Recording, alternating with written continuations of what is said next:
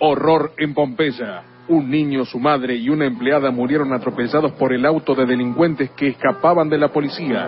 Todo comenzó cuando un grupo de delincuentes asaltó a un militar al que le robó 750 pesos. Se produce un operativo cerrojo. El delincuente ve el operativo cerrojo. Y es ahí donde embiste a las personas y posteriormente choca la camioneta que ustedes ven allá atrás. Con los atropellados tendidos en el piso, los ladrones desafiaron a los tiros a la policía que los tenía muy cerca. Luego del sangriento raíz delictivo, la policía identificó al único malviviente detenido. Fernando Carrera, uno de los responsables por la muerte de tres personas. Tiene 27 años y no registra antecedentes en Capital Federal y Gran Buenos Aires. El tribunal ha resuelto condenar a Fernando Ariel Carrera a la pena de 30 años de prisión.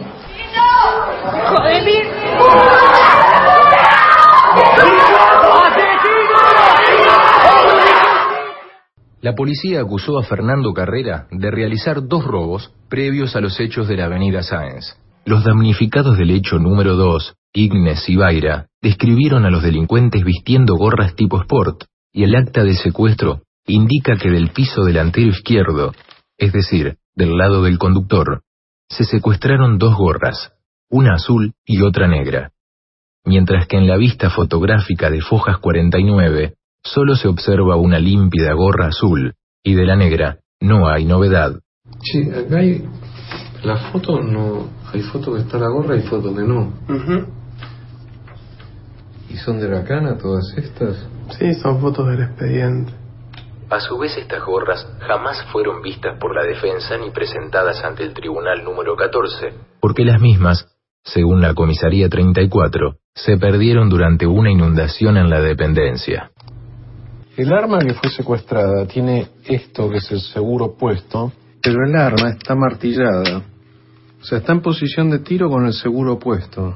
O sea, alguien que supuestamente se está tiroteando con la policía, difícilmente presente el arma así. En comisaría, los dos damnificados no reconocen el arma y no reconocen después a Carrera como la persona que los asaltó. Es decir, no reconocen nada.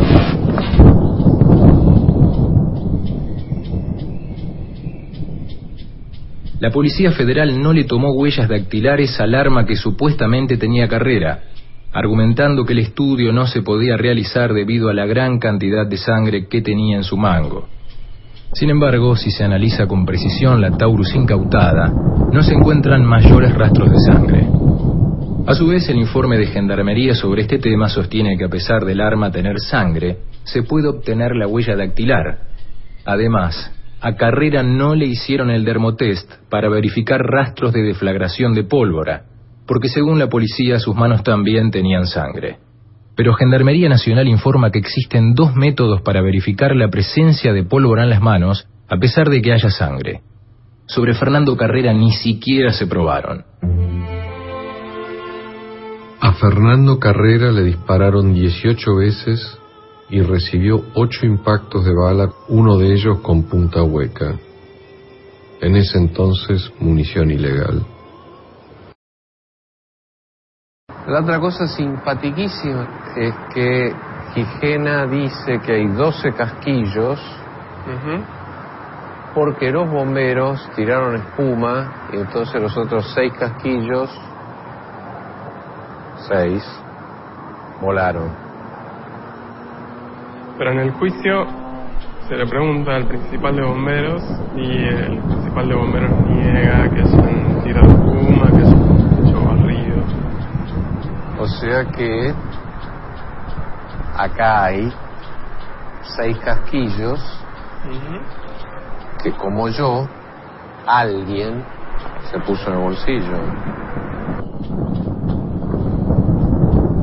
Dejaron en Roberto Darío Villafani, quien reconoció al señor Carrera como la persona que dispara desde el interior del auto Peugeot con un arma que tiene en su mano derecha y se la saca a uno de la vida.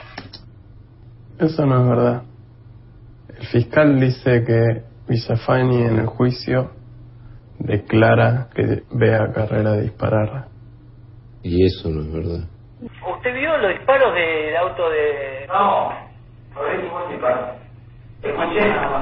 O sea que este cabrón miente descaradamente. Un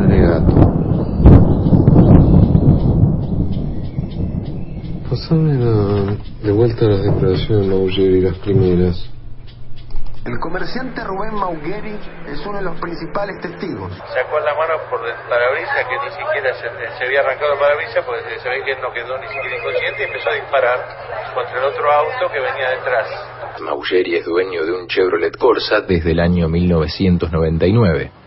El auto de Mauggeri es utilizado en los operativos de la brigada de la Comisaría 34 y también participó del operativo que terminó con la detención de Carrera. Este testigo, que en la comisaría sostuvo haber visto a Carrera disparar contra la policía, en su declaración en el juicio oral se desdijo, afirmando exactamente lo contrario. ¿Usted vio al 205 disparar a los policías? Yo no vi al, al coche de- disparar a los policías, pero sentí los balazos antes. Sacó la mano por el parabrisas que ni siquiera se, se había arrancado el parabrisas porque se, se ve que no quedó ni siquiera inconsciente y empezó a disparar contra el otro auto que venía detrás.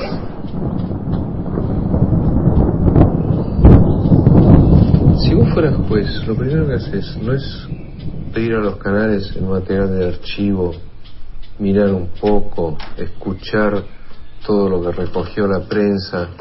Viene corriendo el, el Peugeot negro, patente 504, que que está allá, tomalo. Tres, policías de civil, uno saca la estaca por la ventana, tira. El auto acelera y pasa esta tragedia. Está diciendo exactamente lo que dijo Carrera. Tiraron un itacazo. Está diciendo hay que ser más profesional. Está diciendo que todo este desastre lo armaron ellos. Y que tiró el 504. Y que tiró el 504 y da la A mucha gente la policía le disparó sin motivo. A Fernando Carrera también le dispararon sin motivo una mañana que salió a dejar a sus hijos en la casa de la abuela.